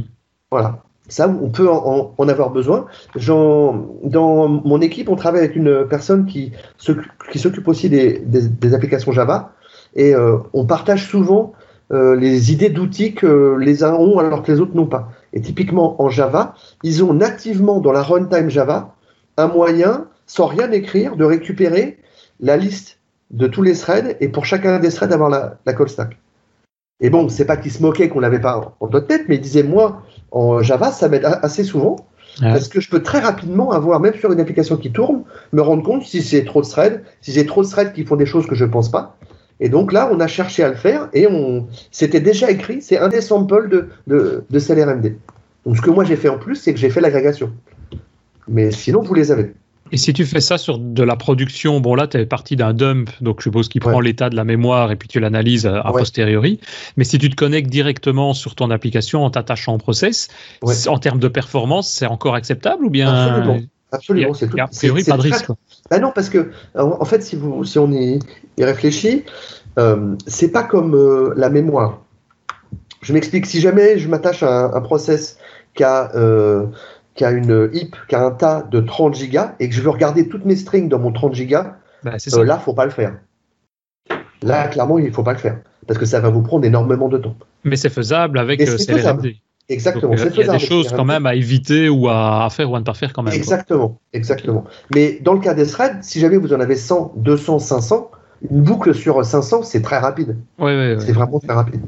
Mais tu as, tu as raison, il y a des choses où euh, il y a quand même un, impact, et notamment la partie sur la, sur la mémoire. Hmm. Donc, euh, je vais vous montrer très vite comment. Je vais vous mettre le pied à l'étrier pour utiliser CLRMD. C'est vraiment ça l'idée. Maintenant que vous voyez ce qu'on peut faire avec, je vais vous montrer comment le faire. Donc, ce nugget fournit euh, un modèle objet fortement typé. Et le démarrage de cet objet modèle, c'est le type qui s'appelle data target. Un data target, ça correspond à soit un dump, soit une application qui tourne. Et c'est pour ça qu'on a deux fonctions statiques. Une qui s'appelle load crash dump pour, ouvrir euh, un, fichier dump ou attach to process pour s'attacher à un process. Ce sont les deux points d'entrée qui vous retournent les deux petites fonctions qu'il va falloir utiliser dans chacun des cas. Je vous montrerai que une fois qu'on a fait ça, après, le code, il est partagé. C'est-à-dire que soit on regarde un dump, soit on regarde une application euh, qui tourne, le code qui va derrière, à part ces deux appels de fonction, ça sera le même. Donc vous n'avez pas écrit deux codes différents. Ça, c'est important. Maintenant, une fois que j'ai mon data target, qu'est-ce que j'ai comme information? J'ai l'architecture. Alors, l'architecture, c'est est-ce que c'est du x86 Est-ce que c'est du 64 bits Est-ce que c'est de, de, de, euh, de l'ARM Bon, c'est pas forcément intéressant, hein, mais je vous l'ai mis parce que des fois, ça peut, ça peut être utile. Ce qui est très, très important, en revanche, et que je vous ai mis qui peut vous sembler pas utile, c'est la propriété qui s'appelle pointer size. Pourquoi est-ce que c'est très important? Parce que euh, il faut bien comprendre que le pointer size, vous donne si vous êtes en 64 bits ou en 32 bits. Hein, ça vaut 4 en 32 bits parce que 4 x 8, 32, ou ça vaut 8 parce que 8 x 8, 64. Pourquoi est-ce que c'est important? Parce que avec CLRMD, de même qu'avec SOS et WinDBG, il faut que l'outil qui regarde le dump ou l'outil qui s'attache au process, il ait la même bitness, alors j'aime pas ce mot, mais il est le même. Si jamais l'application ou le dump est 64 bits, il faut que l'outil soit 64 bits. Si votre dump ou votre application est 32 bits, alors il faut que votre outil soit 32 bits. Donc la première chose, ton outil, ça veut dire que tu recompiles. Donc si tu crées ton application, tu vas la compiler en 32 bits pour attaquer un serveur, enfin une application analysant 32 bits ou en 64 bits, c'est ça? Exactement. C'est juste la recompiler, quoi. C'est tout. C'est juste vous, vous, compilez les deux, c'est ça. Mais donc tu peux pas faire une compilation, euh, comment ils appellent, ENI, donc euh, qui est valable sur les deux? Vous faites, si jamais tu fais ENI, si jamais tu fais ennemi et que tu as mis euh, le. Il y, a, une petite option à mettre dans le, le, le, CS Proj. Ce que ça va faire, c'est que sur, un 30, sur, une, sur une machine 32 bits, il va s'exécuter comme un 32 bits. Et sur une machine 64 bits, il va ah s'exécuter en 64 bits. Alors là, c'est pas ce qu'on veut. Parce que généralement, toi, tu as une machine 64 bits. Suppose que tu, es, euh, tu, tu écrives une application que tu livres à des clients. Les clients, ils, vont, ils vont la faire tourner certains sur du 32 bits, certains sur du 64 bits, et tu vas te retrouver avec des dumps 32 ou 64. alors que toi, ta machine, elle est 64.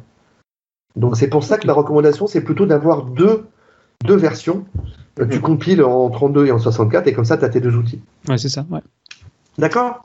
Donc c'est très important, c'est-à-dire que on va faire un data target point load crash dump ou point attach to process, et juste après, on regarde si notre, si on est 64 bits et que lui est 64 bits, c'est bon. Et si jamais il y, a un, mismatch, tout de suite, on met un message d'erreur en disant euh, Je suis désolé, utilisez la, la, bonne version. Voilà. Donc, une fois qu'on a fait ça, c'est quoi la suite? Bah, la, suite, c'est euh, ce qui est fourni par la propriété qui s'appelle CLR version avec un S et qui vous retourne liste de CLR info. Alors, je ne sais pas pourquoi ils ne l'ont pas appelé CLR info avec un S, mais qu'ils l'ont appelé CLR version. Mais en gros, Qu'est-ce que ça dit? Ça dit que dans une application, depuis la version 4.0, vous pouvez avoir plusieurs CLR chargés en même temps. Vous pouvez avoir une CLR 1.1, 1.0 et une CLR 3.5, 4, 4.5, 4.5.1, etc. on peut avoir ça pour, la même application? Exactement. Et c'est comme ça que marche IS en fait.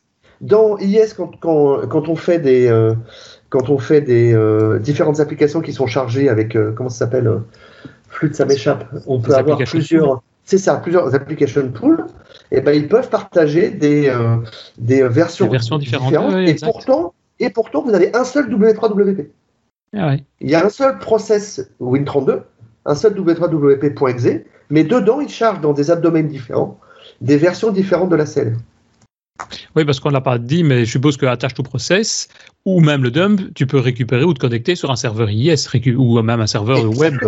Tu pas pas une, obligé une application euh, bureau. quoi. Exactement, ça marche pour une application bureau, ça marche pour n'importe quelle application .NET Core ou .NET Framework, qu'elle soit serveur ou euh, bureau. Donc là, ce qui va nous intéresser en gros, c'est ce qu'il y a derrière le CLR Info. Mhm. Donc derrière le, le, le CLR Info, c'est l'étape juste avant le vrai, euh, le vrai objet qui vous fournit toutes les infos, qui est la CLR runtime. Pourquoi il y a ce petit niveau? Parce que euh, il y a besoin d'avoir les versions de CLR que vous utilisez. Et ça, c'est retourné par la propriété version de CLR Info. Ça vous donne, en gros, si vous êtes en, en, en 4.6.1, 4.6.2, 4.7.1, 4.7.2, etc. Ouais, c'est ça. Vous avez ça. Et en plus, vous avez la liste des modules qui sont chargés. Les modules, c'est toutes les assemblées qui sont chargées. Et vous pouvez avoir deux listes, une qui contient à la fois les, les, les DLL natives, donc Core CLR par exemple, qui est une DLL native, mais aussi celle de vos assemblées .NET. Ça, vous l'avez avec ces infos-là. Et ce qui est très important à comprendre, c'est que SOS que j'ai présenté auparavant, qui est en gros l'extension fournie par .NET pour regarder ce qu'il y a dans la CLR, et CLRMD sont basés sur le même couche de bas niveau qui fournit l'accès aux informations de la CLR. Et cette couche de bas niveau s'appelle MS Core DAC. C'est euh, une DLL euh, native qui va voir ce qu'il y a dans les variables de la CLR. Et à la fois SOS et CLRMD se basent là-dessus. Donc il faut leur dire aux deux où est-ce qu'il peut la trouver. Ça veut dire quoi? Ça veut dire que si vous installez la runtime, si vous installez .NET Framework sur une machine, il va dans un répertoire copier toutes les DLL de .NET, la CLR, etc. Et en mhm. plus, il va copier deux DLL. Il va copier sos.dll et mscordac.dll. Et donc, il faut fournir à CLRMD le chemin où il peut trouver ce mscordac. C'est pour ça qu'il y a une petite propriété qui s'appelle symbole locator, pour lequel vous lui dites où est-ce qu'il peut trouver ça. Alors c'est un peu magique, je vous montrerai le code après, vous n'allez pas vous embêter. Ce qu'il faut juste savoir, c'est qu'on a besoin de cette DLL-là, et Microsoft fournit euh, un point d'entrée HTTP, en gros un web service, qui, vous, qui permet de télécharger automatiquement ces fichiers-là. Et donc il faut lui donner où est-ce qu'il peut le trouver. La syntaxe est la même dans WinDBG que pour euh, CLRMD, c'est la seule partie un peu cryptique. La syntaxe, vous mettez SRV, une étoile, et vous mettez un cache local, parce que vous n'allez pas demander à ce qu'il télécharge à chaque fois le, le, le, symbole. Donc moi, je l'ai mis dans un répertoire sur mon disque C qui s'appelle Symbols. Et après, je remets une étoile vers le point d'entrée HTTP fourni par Microsoft. Ça, vous le mettez une seule fois et après, il trouve tout tout seul. Et il va aller rechercher tout ce qui concerne l'entièreté du framework que tu as. Exactement. Si tu as le framework 2, il va tout télécharger, pas uniquement les assemblées que tu utilises. Quoi. Non, il va, il va tout prendre ce dont il a besoin. Et donc, typiquement, si euh, ton application euh, bureau, tu l'as fournie à euh, un client, tu l'as vendu à, à, un client, et ce client a une ancienne version de .NET, il n'est pas sur les toutes dernières versions, et eh bien, grâce à ça, automatiquement, nous on dit automagiquement parce qu'on trouve que quelque part il y a un côté magique, mais il va aller télécharger et il va le ramener en local. Tu n'auras pas à, lui demander bonjour monsieur le client, voulez-vous me, me, copier ce truc-là qui est, sur votre machine? Et donc, si, pour que ce soit clair et voir si j'ai bien compris, tout ce qui mhm. est bibliothèque, enfin les symboles qu'il va récupérer, c'est pour faire le lien en quelque sorte entre le code assembly compilé et le, le, code source, entre guillemets, qui se trouve derrière, les noms des méthodes et des choses du style, non? Alors, c'est en partie vrai. C'est-à-dire que dans les symboles, il y a deux choses. Il y a les vrais symboles, les, les PDB, ceux dont tu parles, et donc là, les PDB en .NET, on en a besoin pour avoir les numéros de ligne et les noms des fichiers sources. Mais le nom des méthodes, c'est dans les métadonnées des assemblées.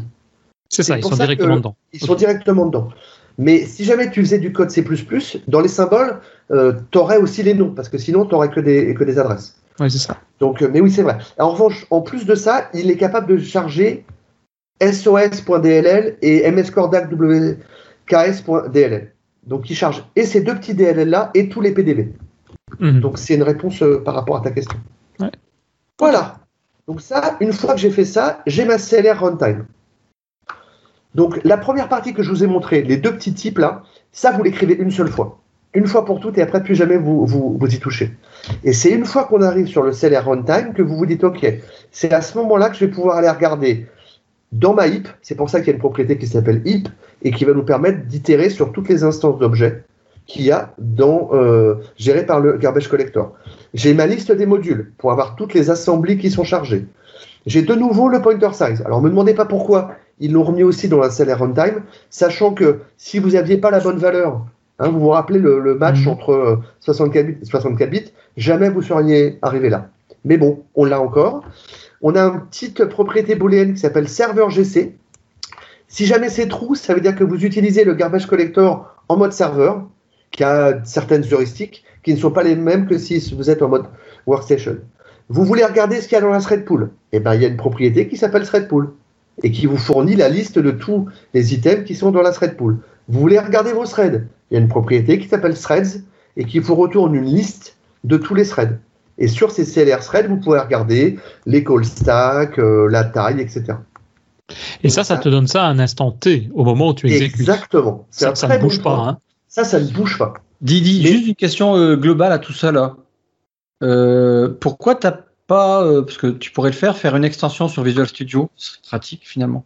Pour faire quoi? Bah, Pour avoir tout ça, de le voir en temps réel, quoi. Ça, parce... Là, il faut le coder ton truc. Mais, euh, Mais- on peut pas avoir une extension qui nous permet de voir ça directement sur Visual Studio? Bah, Tu as, déjà beaucoup de choses dans, dans, dans Visual Studio. Si, si tu regardes dans, dans Visual Studio, la liste des threads, tu les as. Ouais. Tu Ouais, vois, c'est ça. les threads, tu les as. Les modules, Toi, tu les as. Ce que tu veux ici, c'est pouvoir développer une application que tu puisses exécuter sur un serveur, enfin chez le client directement.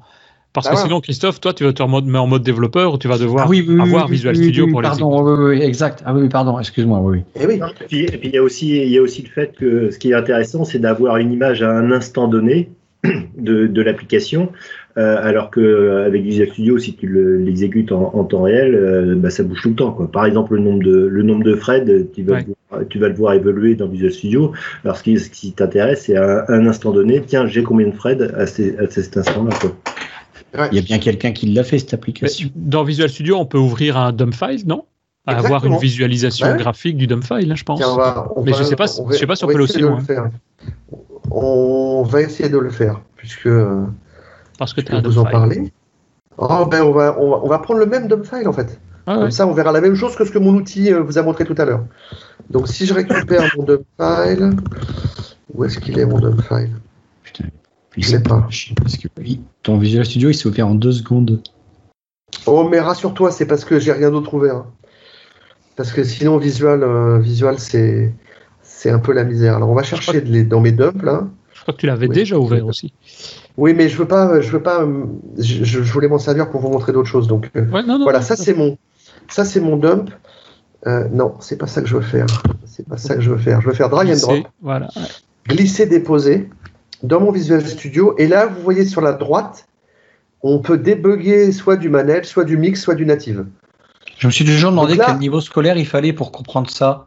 Euh, il faut un bac plus 17, je pense. Ouais, voilà, ok, je suis bien Voilà. content que tu me le dises. Voilà. Et je Parce qu'en fait, combien de gens, Euh, parce qu'il y a des clients, quand il y a des trucs comme ça, ils me l'envoient. Mais Bah, bien sûr. que je suis un dieu, je sais pas. euh, mais en fait, c'est- comme souvent dans, dans- dans Visual Studio, c'est un mauvais choix de nom.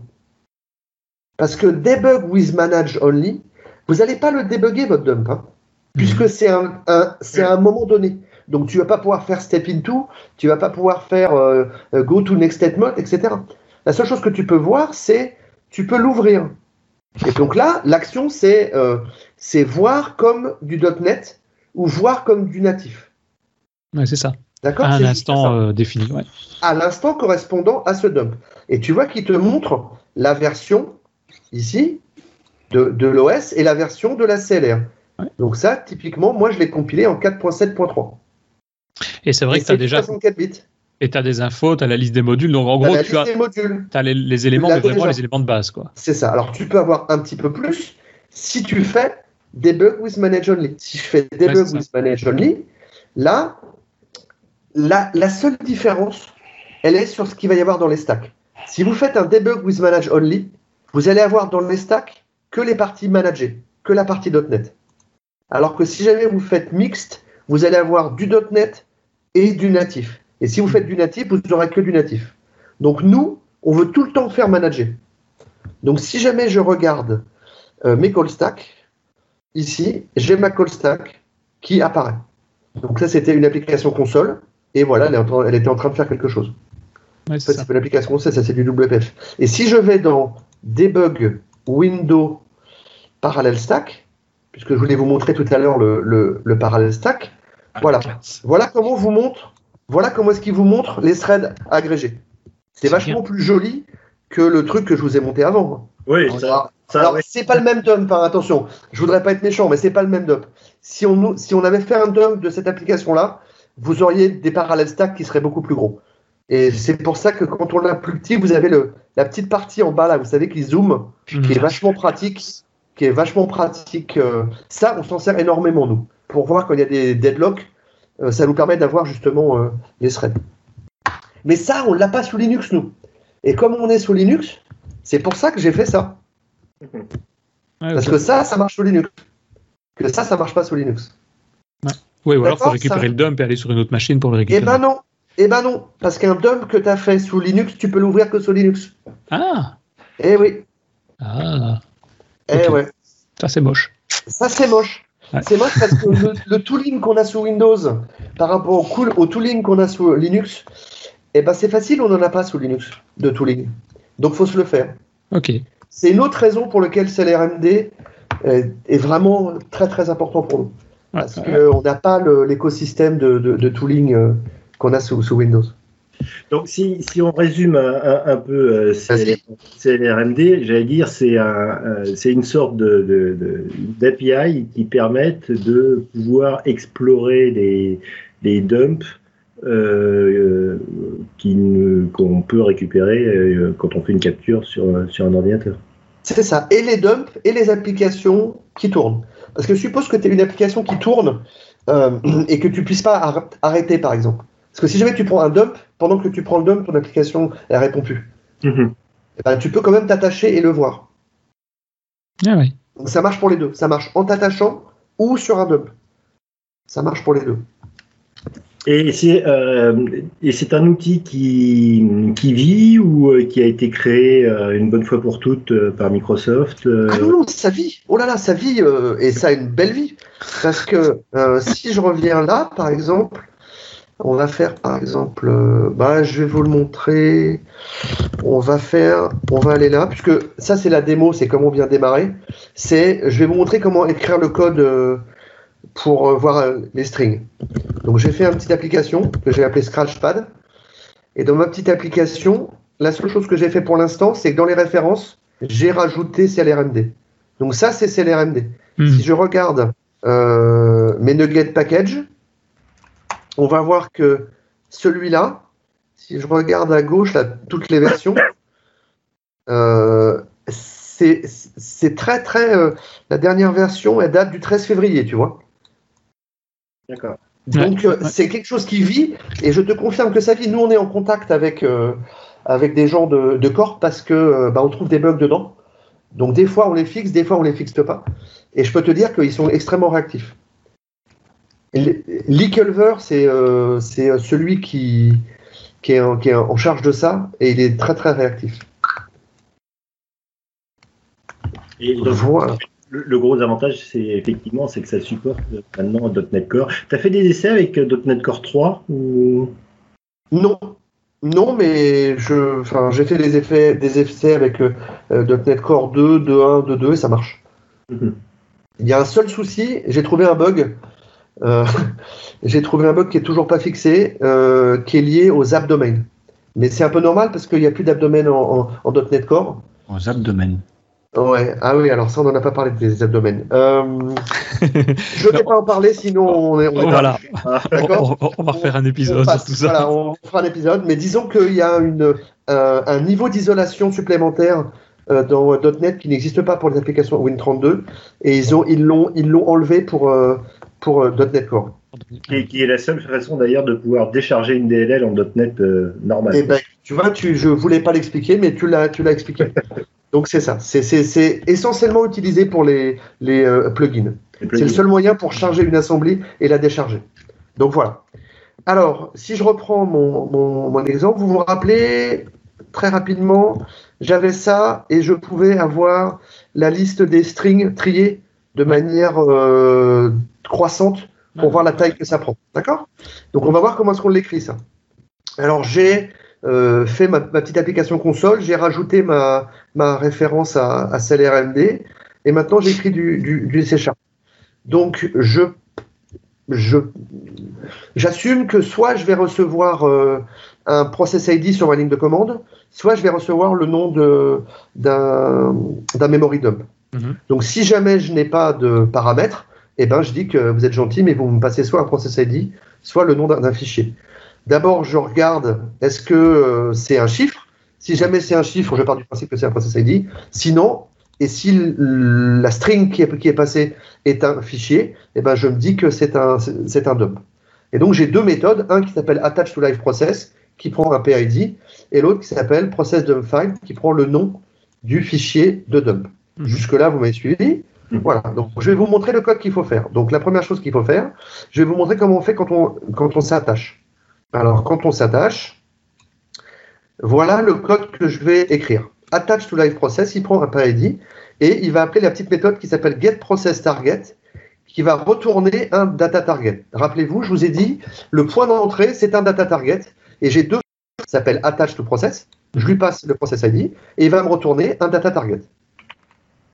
Et ensuite, parce que en gros, le data target, c'est euh, le scope pendant lequel je fais mon analyse. Et quand j'ai fini, il faut que je dispose mon, mon data target. C'est pour ça que je passe par un, par un using. Et j'appelle une petite méthode qui s'appelle analyze application. Ça paraît compliqué, mais pourquoi est-ce que j'ai fait ça? C'est pour vous montrer que je vais avoir le même code quand je vais faire le, le, le fichier. Donc si j'ouvre avec un fichier, je regarde le code. Et quand j'ouvre avec un fichier, et ben cette fois je fais un get dump target plutôt que de faire un get process target.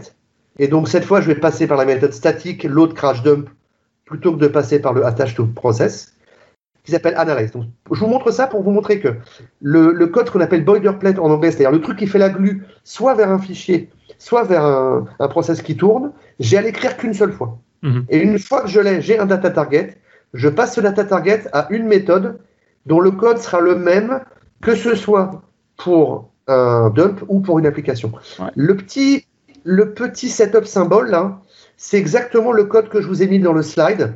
Donc, je vais le montrer très vite. Oui, Mais, le, euh, ouais, le setup avec le- l'URL. Voilà, c'est ouais, euh, le ça, setup avec le symbole et l'URL. Ça, pareil, une fois que vous l'avez écrit là, plus jamais vous avez à vous en embêter. Et donc, ce qui va nous intéresser, c'est cette fameuse méthode analyze application. Mhm. Donc, analyze application, que je ne me cours pas où je le mets, je vais le mettre là. Donc, analyze application, comment c'est Eh bien, ça prend un data target, et comme je suis un petit peu, euh, euh, Méfiant. comment on va dire, méfiant, voilà, voilà, je suis, je suis méfiant, je pars du principe que ça va certainement planter quelque part. Alors, on, on est d'accord que c'est pas une bonne pratique, hein, mais ce que je vous montre ici, c'est que quand on écrit un outil qui va analyser un dump ou une application qui est possiblement crachée, ou qui Ah est possiblement dans un état proche de l'Ohio, eh ben, des fois, on va appeler des fonctions qui vont pas bien marcher. Donc, je fais toujours ça. En plus, c'est pas mal parce que quand vous commencez à utiliser euh, une librairie comme CLRAD que vous connaissez pas trop, vous allez peut-être pouvoir vous tromper quand vous allez appeler des, des fonctions et vous allez pouvoir comme ça voir euh, d'où vient l'erreur. Mhm. Donc, c'est juste euh, comme ça. Donc, qu'est-ce que je vais faire? Je vais, à partir du data target, montrer si je suis en 32 bits ou en 64 bits. Donc là, j'ai l'architecture et je sais si je suis en 32 bits ou en 64 bits en fonction du pointer size. Rappelez-vous, le pointer size, c'est la taille d'un pointeur. 4 x 8, 32, c'est en 32 bits. 8 x 8, 64. Alors, mon code, il est, euh, il présuppose qu'on n'aura jamais du 128 bits, hein, puisque je fais un else. Mais vous comprenez bien que normalement, il Ouais, faudra ouais, tester c'est 18 bits, etc. hein. Et Ouais. donc, à ce, à ce moment-là, à ce moment-là, c'est là qu'il faut vérifier que vous aussi, vous êtes en 64 ou vous êtes en 32 Mhm. parce que sinon ça marche pas. C'est ce que j'ai mis dans le commentaire, et donc il faut vraiment le faire. L'étape d'après, c'est euh, de créer la runtime, puisque la CLR runtime, c'est ce qui contient tout ce, que, tout ce qui nous intéresse, c'est-à-dire la heap, les threads et la thread pool. Donc j'appelle euh, sur le premier élément de ma CLR version, parce que dans mon application, je n'ai pas plusieurs instances de la CLR, j'en ai qu'une, et donc je sais que c'est la, la première qui m'intéresse. Mhm. Je pense qu'ils ont fait CLRMD avec ce niveau d'indirection pour supporter les anciennes applications qui pouvaient avoir ça. Mais de nos jours, franchement, j'en ai jamais vu depuis, euh, depuis des années.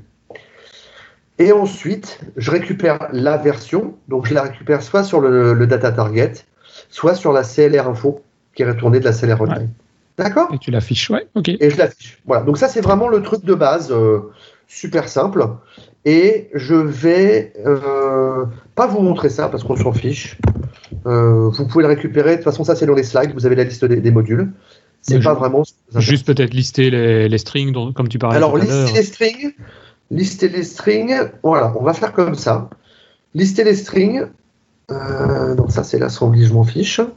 Je veux lister mes strings. Alors le code pour lister les strings, euh, je vais pas passer du temps là-dessus parce que le but c'est pas de parler de, de link, mais croyez-moi, c'est le code qui va vous récupérer un dictionnaire. Ça, ça va calculer un dictionnaire. Ça va calculer un dictionnaire dont les clés seront les valeurs des strings Mhm. et les pardon, ouais, dont les clés seront les valeurs des strings et dont la valeur sera le nombre d'instances qui a cette valeur. Donc si j'ai c'est ça. 7 instances de Toto, la clé sera Toto et la valeur sera euh, 7. En, donc gros, après- parce que c'est vrai qu'ici, on, on voit le détail, mais ça va peut-être devenir euh, plus compliqué. Mais tout, tout le code, de toute façon, comme tu dis, est disponible. euh, C'est sur ton. GitHub, c'est ça, hein, je pense. C'est ça, c'est sur le GitHub et vous avez les sources. euh, tu mais en gros, je, te les, redonnerai. Mais tu- tout tu ça, vous l'avez. hein. CLR. la propriété HIP dont tu parlais tout à l'heure et tu, tu boucles dedans pour récupérer. euh, bah, en gros, on te donne toutes les propriétés, toutes les valeurs dont tu as besoin pour travailler. Exactement. Bah, c'est tout. Ça, Et donc, ça- euh, bon, tout le bah, ça gros du boulot est là. Après, c'est toi à boucler, à récupérer ce que tu veux, l'afficher comme tu veux, le, Exactement. faire un boulot de designer pour mettre ça en place. Exactement. C'est Avec- ça. Donc après, euh, Ouais, comme ouais.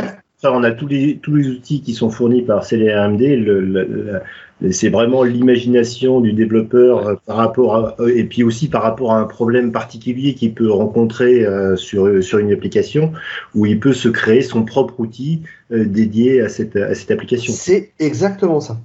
Donc ici, l'étape d'après, ce que je vais vous montrer, alors je, on va pas parler de, des threads, euh, des thread pools et tout ça. Euh, Il y a des exemples et puis il y en a dans du code que je vous ai fourni dans mon application. De même que tout à l'heure, je vous ai dit qu'il fallait vérifier que euh, vous étiez en 64 bits et qu'il était en 64 bits ou 32 bits et 32 bits. Pour la c'est un peu le- la même idée. Pourquoi? Parce que supposons que vous vous attachiez à votre application pendant qu'il fasse une garbage collection ou que vous ayez pris le dump pendant qu'il faisait une garbage collection. La heap, elle est dans un état instable.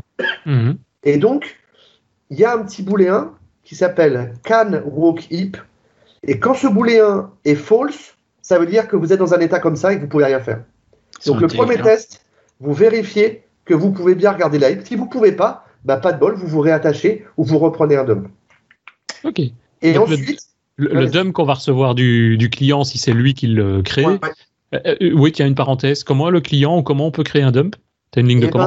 ben, euh, ouais, c'est- ouais, c'est la ligne de commande, elle est comme ça. Il y a un outil chez SysInternals Ok, donc ça passe s'appelle- plus par qui SysInternals. s'appelle procdump. Il y a un procdump. point- Ah, j'aime pas l'autocomplétion. Procdump. Voilà, procdump.exe. Et la ligne de commande, c'est moins MA pour dire Ouais, mais quel type de mémoire vous voulez et vous donnez le PID derrière. Ok, D'accord Ou le nom de Ça, ça, l'application. mais ça sera décrit de toute façon sur le site de SysInternals aussi. donc Voilà. on mettra la Et- référence sur le voilà. proc dump. Vous utilisez ça et vous pouvez prendre un dump. Ok. Voilà. SysInternals d'ailleurs, qui est une, je ne vais pas dire une société, mais qui sont des outils qui font partie de Microsoft aussi, hein, pour ceux qui ne C'est le ça, savent pas. c'est-à-dire que SysInternals, depuis euh, très très longtemps, Oui. c'était une société qui n'était pas Microsoft, qui avait écrit plein plein d'outils qui étaient bien mieux que les outils fournis par Microsoft. Et donc, ils ont, ils ont été rachetés. Mhm. Et euh, une des deux personnes qui écrivait les, les outils s'appelle Mark Rusinovich. Et pour ceux qui suivent un peu euh, les actualités avec Azure, etc., vous savez qui est Mark Rusinovich. Donc, il continue à travailler chez, chez Microsoft et il continue à mettre à jour les, les outils, au fait. Je sais pas comment il fait, ce type-là. Je sais pas, il, je sais pas. Il, a un- il utilise la mécanique quantique ou la relativité pour avoir des journées de 48 heures. Ils sont peut-être deux. Ouais, ouais, frère c'est jumeau. peut-être un clone, ouais, c'est deux clones, ça m'énerve encore plus. ouais. Donc, juste pour finir, Une fois que vous avez fait ça, vous appelez enumerate object address, ça vous donne les adresses de tous les objets qu'il y a dans la heap. Vous demandez le type de l'objet Mhm. et après vous pouvez savoir en fonction du type. Donc moi typiquement si jamais j'avais une string, je pourrais faire euh, if euh, euh, object euh, obj type euh, point euh, name Ouais, c'est ça. égale system point string et puis voilà quoi. Ouais, c'est ça. Et après vous faites ce que vous voulez. D'accord? Ok. Bah, je Voilà. pense qu'on était déjà bien bien loin, mais très Ouais, intéressant. Euh, je ne sais pas s'il y avait d'autres petits points peut-être à devoir euh, finaliser, ou bien on, on clôture ici. Je ne sais pas si Christophe, l'autre Christophe, je ne sais pas si Christophe. euh, Richard avait des questions. Des questions Non, non, non, je pense qu'on a, on a bien fait le tour. Et ce qui, ce qui peut paraître prise de tête quand on voit le, le, titre de, de l'épisode, on peut, on peut voir que dans des, pour des outils même bêtes et méchants, ça peut être euh, vraiment intéressant à utiliser. Et en définitive, c'est pas si compliqué que ça. Quoi. Il, y a, il y a quelques astuces à avoir et euh, c'est une API comme une autre. Quoi. C'est une API comme une autre qui est vraiment, euh, qui est vraiment fortement typée. Donc c'est très facile de, de s'y retrouver. Et surtout, surtout, dans ce que j'ai mis au début, le code source est, est, disponible, mais ça, on va pas, tout le monde va pas creuser dedans. Mais il y a beaucoup d'exemples. Mhm. Donc n'hésitez pas à regarder les exemples, n'hésitez pas à regarder le code de mes outils, puisque là vous avez comment regarder les strings, vous avez comment regarder les threads, vous avez comment regarder la, thread pool, comment regarder les, timers. Ça vous donne déjà une bonne base pour ce que vous voulez faire. Ouais, pas mal. Très intéressant en tout cas. Ben Christophe, peut-être pour terminer, si quelqu'un veut avoir plus d'informations et qui veut approfondir un peu le sujet, comment peut-il faire pour te contacter, te joindre? Le, je sais pas, un euh, Twitter, un email, euh, quel est le plus simple? Oui, ben il y a Twitter, il y a l'email. Alors on va on va faire euh, ça va vous faire rigoler comme ça. allez, Regardez, les vieux comment ils font euh, pour Avec les informations. Avec un notepad. Hein, on le rajoutera dans les notes de l'émission aussi. Hein. Mais exactement, ouais, exactement. Puis on va le mettre un peu plus gros. Donc moi, euh, vous pouvez m'avoir sur euh, Nazar at hotmail.com. Pas convaincu que c'est la taille 12, ça, mais bon. Ouais, mais bon, euh, si jamais tu as du mal à lire, on va le mettre en 20, comme ça, ça sera, voilà. On va le mettre comme ça. Et puis, mon Twitter, je sais même pas ce que c'est que mon Twitter. Vous cherchez Christophe Nazar et vous allez bien. ça va. Et on sinon, le sur GitHub, vous cherchez sur GitHub et vous allez trouver. En fait, tu fais CLRMD, euh, on tombe automatiquement sur Criteo. C'est pas sur GitHub. on est trop fort. c'est bien on a réussi. Ah oui, alors ça c'est un, c'est un, merci de le dire, mais ça je le mettais à la, à la fin de la présentation. On a fait euh, une série de neuf postes. Donc on a neuf postes euh, sur CLRMD. Mhm. Donc là vous avez plein de, de, détails sur, sur tout ce qu'on veut. Effectivement, si vous cherchez, euh, si vous cherchez CLRMD Criteo, vous allez tomber dessus. Ok. Donc c'est une façon d'avoir plus d'infos. Mais envoie-moi le lien, je le rajouterai aussi. Vous aurez le lien et vous pourrez le faire passer labs.criteo.com. Ouais. parfait. Peut-être juste alors avant de nous quitter, euh, et bah, je m'adresse toujours aux, auditeurs, si vous appréciez le podcast, euh, n'hésitez pas, venez toujours nous soutenir via tipeee.com slash devaps, ou simplement toujours un commentaire en bas de page du podcast, en vidéo YouTube, ça fait toujours plaisir, ça permet de voir un petit peu quelles sont vos remarques, vos questions. Un grand merci en tout cas à tout le monde, merci Christophe, merci Christophe, merci Richard. Merci à vous.